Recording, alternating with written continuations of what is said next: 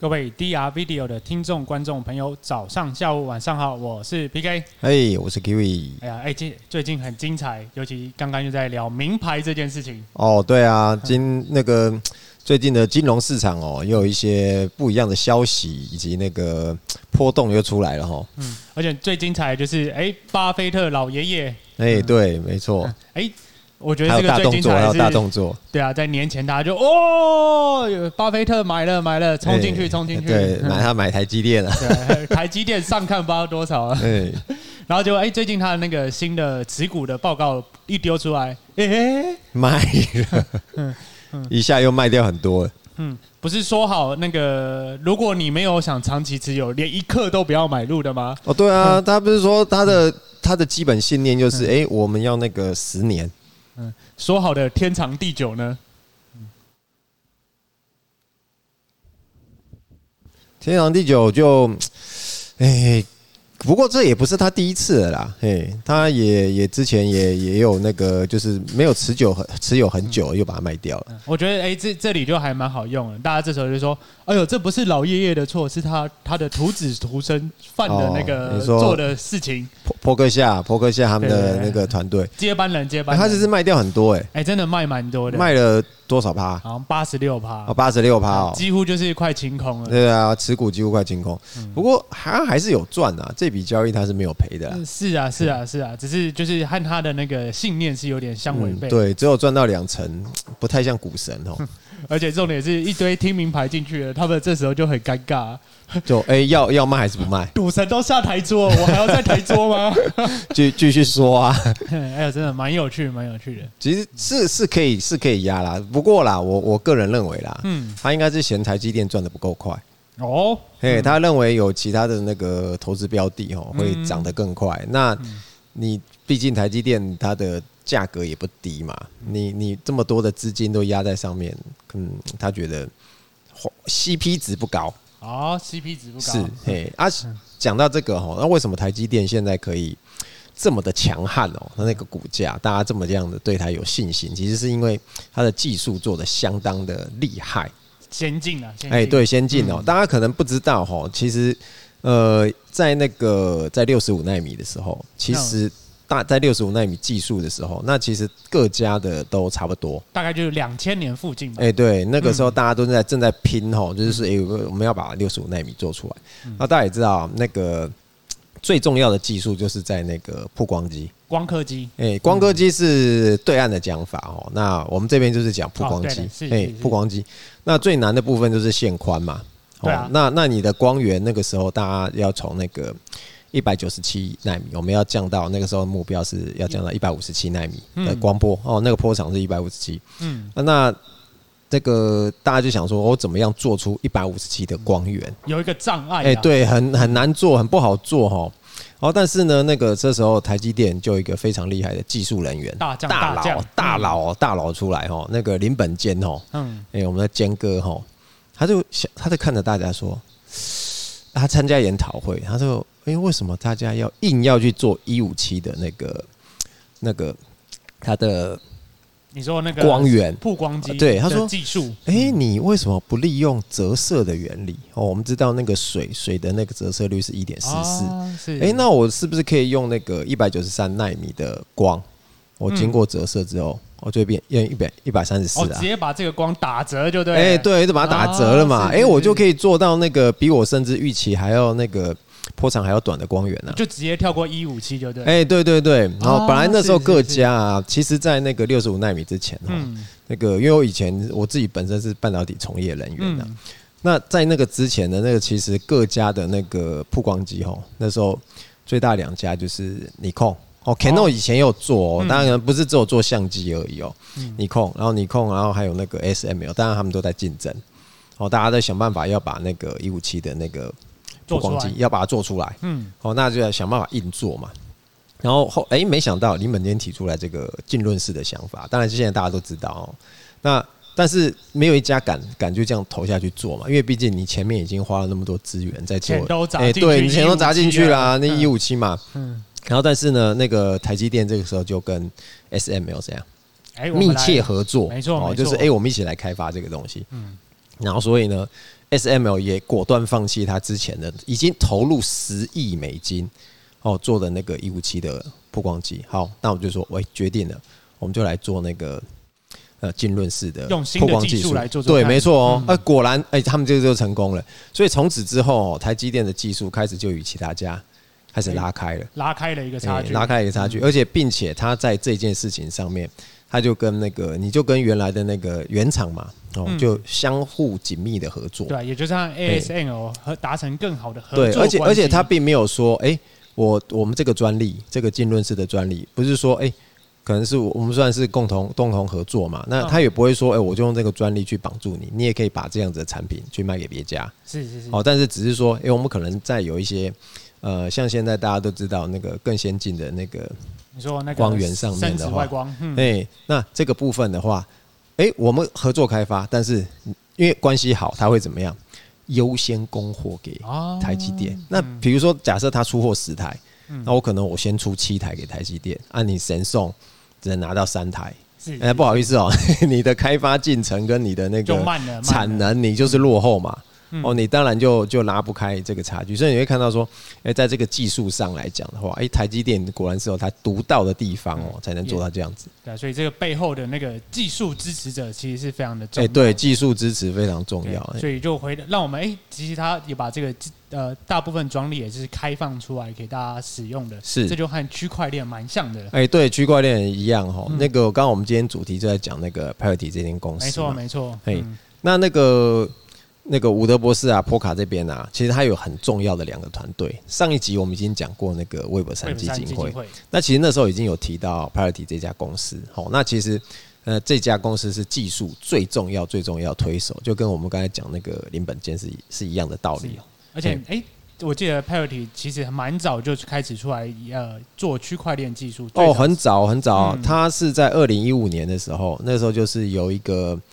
呃呃以首太坊的呃以太坊的前任的首席的安全官嘛，哦，就像那个朱塔，那他跟伍德博士，因为卜伍德博士他以前也是以太坊出来的，他们就一起成立了这间公司。是是哎是，而且他们这间公司为什么说它厉害？哈，他们这个工程师团队哦，大概是一百二十人，嗯，然后最猛的是，你看到在那个在那个时代，二零一五年的时候，他们的团队成员每个大概都有六年的区块链的经历。我那个有多久啊？很早很早，那几乎是第一代成员。等于是精英都在那边。哎、对，精英都在那边，最现在强也啊还！是啊。哎、号称最强的团队都在那边，所以他们对啊对于这个区块链的技术真的是没话讲哦。是哎、他们就专注他，当然他不是说，哎、虽然说他是波卡重要推手，但是他其实不是只有提供服务给那个波卡，是，他其实你只要是他的客户哦，他都会提供技术给你。嗯哎、他是专注开发于区块链的一些基础技术嘛，就是 Web 三的哎进程 Web 三的进程它。那它就其是要实在这里面要哎占有一席之地。其实他跟目前的以太坊也是。经常还是有往来啦，哎还是紧密合哎作的对他们现在其实才帮那个以太坊有做那个 Parity 以太，E ETH，、哦嗯，可以帮他们做一些那个城市钱包上，对对对嗯。那最早的时候，其实他们一战成名的有一个小故事，哦，这个还蛮嘿重要的，就是他们当初在帮那个以太坊，他们有做个做钱包，就 Parity 的那个 Warranty，他的钱包。然后在，但是在二零一六年的时候，以太坊刚好被攻击，被骇客 攻嗯我最击喜。欢这种故事了。哎、大家都知道，因为因为有时候你这个难免会有一些安全漏洞嘛哎。你那边说，哎，我多厉害，多厉害，哎技术对多好啊，哎怎么样，怎么样？没哎，错我们来没错个压力测试一哎、下。他就就不要被骇客攻击嘛。嗯，哎、但是没想到呢，其他的钱包哈，其他家的钱包都被盗了，啦，哎，全倒倒啦，全倒了嗯，，哎、就 Parity 的钱包没事，是，哎、是，幸幸免于难哦，所以大家哎看，哎呦，这家技术不得了哎、嗯哎、在这样子的攻击之下，他也他居然能够这样生存下来了，嗯，而且，哎，我印象它也是走一个清清节点式的这种。嘿，那这个会和我们之后那个在波卡系统上那个清节点是非常有很大的关系的。哎、对，嗯，没错，嗯然后。而且大家也知道，他就是我们上之前有讲过那个 Subtray 嘛，嗯哦，你知道 Parity 帮 Subtray 写了多少的啊城市码吗？是是是是，他总共写了十二万行，嗯，哦，十二万行不 是十二万万个字元哦，是十二万行的那个城市码，可可执行而且有用的，哎、非非常厉害哦。所以你看他投那个投入非常多的心力在那边，是啊是是，而且他帮波卡，他是写六万行，嗯，哦，虽然说我本身不是那个城市城市设计师啊，哦，不是那个城市相关的工程师，但是我光是听到这个数字就就非常的惊人了、嗯，嘿而且工程师他们的代码之间又是很复杂的哎、那种对，相交相互当作相当用，复杂。对，所以如果能这样子产出是，哎、是非常厉害的。对，所以你会看到说，其实 p o c a 的那个一些发展上面，哦，都受到了 Parity 这家公司的哦哎大力支持、大不等大力支持，也是哎、受到很大影响嘛。是啊，哎、当然，当然我们可以知道说，哎、p a r t y 它这个最重要的事情就是它有做出了那个 substrate Subtray 哈这个嗯产品。那其实因为他们最近好像也有一个大新闻哈，嗯嗯，就是他又跟哪一个基金会有有合作？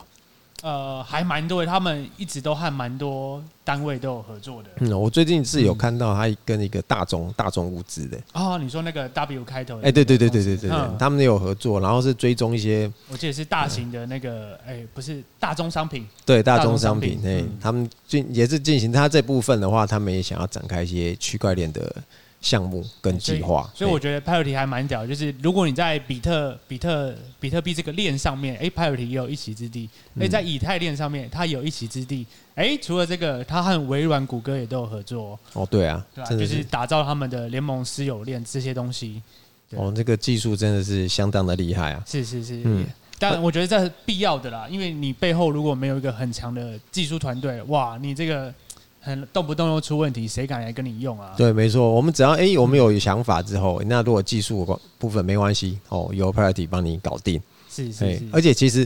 那个 p o c a 链呢，很重要的，它的那个跨链功能、啊平行链的部分，哎推出啦，新上哎线啦，对对，嗯就是就是 Priority 他们那边帮他弄出来的。是哎，如果你没有足够的技术能力啊，哎，你是不会想到。可以呃有这样子的一个架构去把它设计，然后把它弄出来，也才会变成说，哎、我们现在以跨链上来讲，在 p o c a 的中介链上面，它是最安全的。是，大家就可以畅行无阻。嘿，嗯而且并且啊，其实它它不单单的就是我单做技术哦，那他们后进也是需要越来越多的工程师嘛。哦，他也有跟那些美国知名的大学哦，像那个加州伯克莱分校、啊是是哦，跟他进行合作哦，就是呃做一些开课程啊，然嗯后训练那个这相关的专业人员哦，那未来呢就可以直接投入嗯，哦做开发，其实。就像真的就像是那个台积电的那个某种程度啦，我在想他搞搞搞不好也会搞一个区块链的夜夜鹰计划。 哦， 台积台积电有那个三班的那个轮轮的工程师哦，哎、日夜不停的在做那个阿迪的那个开发研究，嗯哦，相当的厉害。对，反正这这些东西都是在开放的网络上，所以大家有缺工作或者是缺钱，哎，缺钱还蛮重要，你是去上面帮他 debug，他都给你钱。哦，对对对对，没错哈、对这啊个这个可以大家有机会的话可以多多参与哦。是啊，哎，其实讲到这个，就让我想起，哎，好像在跑车的系统里面也是需要有这样的技术团队哦。哦，没错，大家都知道哈、那个法拉利是非常有名的那个超跑，嗯，哎、其实它为之所以为什么会会这么的成功，哦，那它的造型哎、也是如此的经典哎哦。真的你你造型看是每经每典嗯每一代的那个法拉利的车子哈、一出来大家都是哎呦，哦这个这个，它第一是它的经典的颜色是红色，是然后再来是它的车型，哎、虽然说它有一些是老车了，这以现在来看呢、啊，它以前出来的车，太哎你大还了，太对大啊你了还是觉得它的造型是很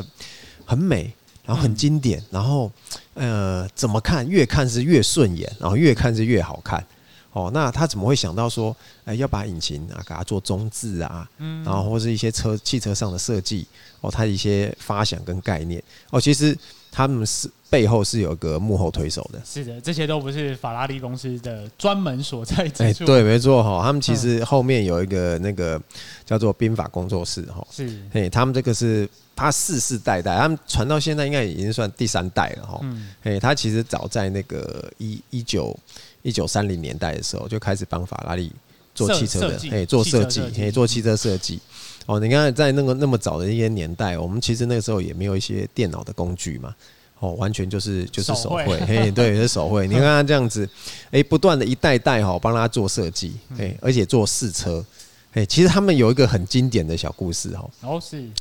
你知道 F1 赛车的第一个 F1 冠军车手，哦，好、好像好他像就他们家的是不是 对，就是那个兵法工作室哈、他们家第二代的成员嗯，哦，你会想到说，哎、这个家族哈、不不得了哈，不自但会产自销自得冠。哎、这样对对，对，不但不但那个很会设计汽车哈，哎、嗯还很会开， 还很会开赛车哦，就是那个历史上 F1 第一个那个 F1 的冠军得主，是哎、是真是相当的厉害哎，所以现在要开车开起来了吗？啊！对，开车开起来，那既然啊都都开车开起来，那再跟大家打讲讲一些，呃，算做好了做好哎了做好了，做好了哦，车速要飙起哎来了，那个在一九八零年代的时候，七零年代、八零年代的时哦候，嗯那个日本的 AV 产业哦，其实也才是刚开始的时候对。我记得那那时候都不合法啊。哎、对，那时候不合私底法下偷。偷哎、买对，就是呃，还没有一个这么能台面化的事情哦。嗯那时候就有一个很很厉害的男人，他后来也被那个 Netflix 改编他的剧，他叫西村透哦是。是是哎、嗯他是西村透。那他就是他本身，他以前是做那个英语教材的那个推销，推销员哎怎么跟马马先生有点哎、像？跟马先生很像哦。 是是是 哎、，对，然后他那时候有累有有训练一些训练了一些那个，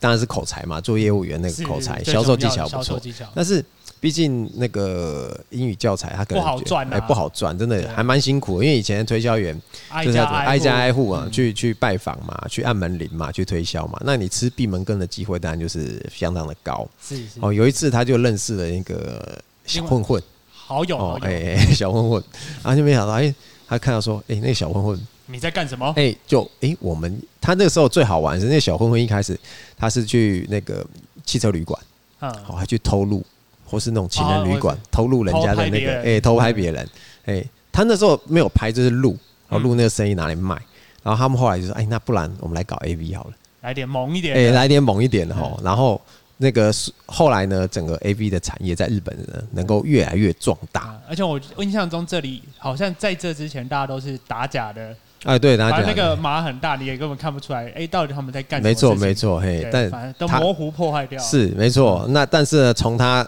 进来之后就不一样了，嗯，玩真的玩真哎玩真的技术升哎，级，技术升级了嗯。而且其实大家目前看一些那种，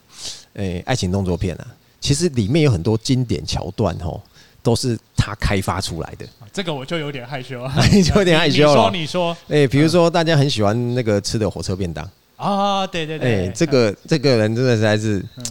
呃，对于这方面啊，我只能说他真的是很有 很有天分啊。嗯很有他的想象力，哎对还有他执行力、啊，嗯哎、没错，他觉得哎、这个东西会卖，好，你就这样子演，是，好、而且还很好玩的是，那个在那个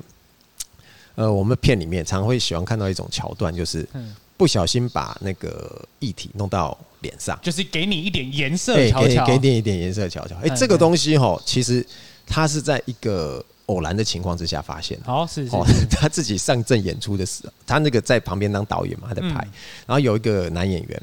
呃，那天的体能状况不是很好，嗯好就就比较早就就就跑出来了，嗯然后就因为没控制好嘛，就不小心弄到了林林月妍的脸上，嗯哎，他突然就灵机一动，哎，这个桥段会卖，嗯，所以后来呢，他就在很多的那个片子里面呢，把这个桥段加进去嗯，果然就大受欢迎。真的，现在好像固定桥段都会有这些，对你，你看现在嗯几乎几乎我们刚刚讲的那个、哦、都已经变标配了是是哦。是你看，就是他凭着他这样子的一己之力啊，他就把那个技术在升哎级啊那啦些，技术升级，在这个整个 A V 的产业上，哦，他甚至你看他做的这些桥段，现在已经变变标准化了。哎、是哎，甚至以前很好，很就我之前呐、我在网络上有看到一个表，哦，也就是呃，比如说如果你是 A V 的女演员，哦，嗯他就他会有一个价格表，哦是是是，比如说可以做什么事情，可以做什么动作。啊，嗯然后你拍这部片就多少钱，然嗯，后再怎么样怎么样哦，拍拍这部要片多加少码钱？就对了，对对，就就是加码只解锁新成也就，对，没错没错，啊你就加多少钱，我就可以干嘛干嘛干嘛啊，嗯让那个女优自己去勾，嗯，就说哎，我可以演出什么样的内容，然后她也很清楚的知道价码是多少，嗯是是是，哎，真的是我只能讲说哎。你没想到在那个 A V 的产业上，哎、也可以有人这样用这样子的一个精神跟方法，把这个技术哦推进到这样子的一个地步。对啊，也让我们现在大家那个美哎孤男寡女们现在都有新的东西可以享受，哦嗯对，没错，哎、那个看片的那个品质真的是越来越好吼。对啊，哎，反正呃大家我们都要技术升级，所以哎，现在大家也就是观看我们这台，也就在不断的技术升级之中。哎，对，没错，那个多多观看我们那个 DRVD 哦，多做那个技术上的储备啦。那随着你在那个区块链上的一些知识啊，还有那个技术上的认知，哈、我们也跟着随之升级的时候，那后面呢，即使是再出来很多呃，不管是项目啊或者计划，还是会有新的 token 出来。哦，那你也可以马上判别这个东西呢，诶、未来有没有好的成长哦，是好的是爆发的机会？哎是诶，不论怎样，打造自己，让自己有技术是最重要的。嗯嗯，好，那我们先分享就先到这边，谢谢大家，拜拜，拜拜。